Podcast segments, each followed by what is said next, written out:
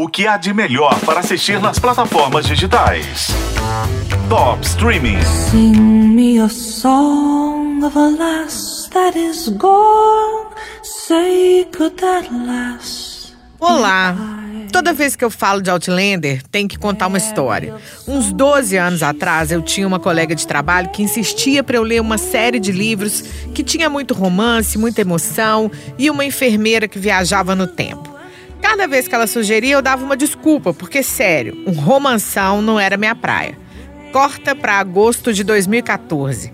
Estreava uma série chamada Outlander. Comecei a ver sem a menor intenção.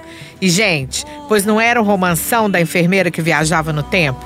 Eu me apaixonei de tal forma por Outlander que no intervalo entre a primeira e a segunda temporada eu pedi desculpas para a amiga e li todos os livros já publicados pela autora Diana Gabaldon até aquela época.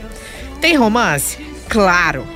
Tem um amor que vence todas as barreiras, as distâncias no tempo e no espaço, as pirraças um do outro.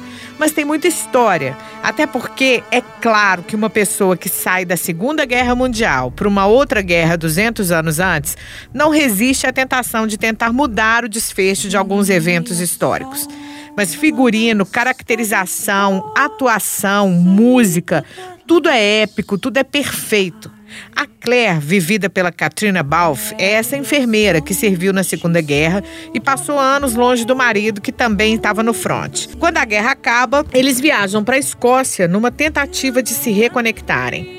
Lá ela encontra um daqueles círculos de pedra, tipo Stonehenge, e aí, queridos, segura. Ela atravessa as pedras e cai sem paraquedas no ano de 1743, quando uma rebelião na Escócia caminhava para o seu auge.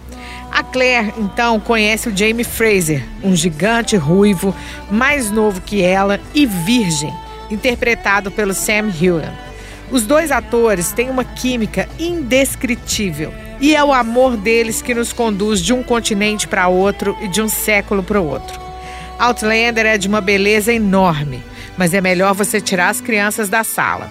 Assim como tem cenas muito quentes de sexo, tem batalhas violentas, tortura, cirurgias feitas quase estilo açougue e tem umas cenas de estupro muito pesadas. Mas é uma série, ame-a ou deixa. Assim como eu me apaixonei por Outlander e não larguei nunca mais, tem muita gente que vê um episódio e fala: não é para mim. Eu espero que você se enquadre na primeira categoria. A sétima temporada de Outlander, que acompanha nossos personagens já na guerra pela independência dos Estados Unidos, estreia no Brasil no domingo, dia 18 de junho, no Star Plus. As temporadas anteriores estão também na Netflix. Para a FM O Tempo, Isis Mota.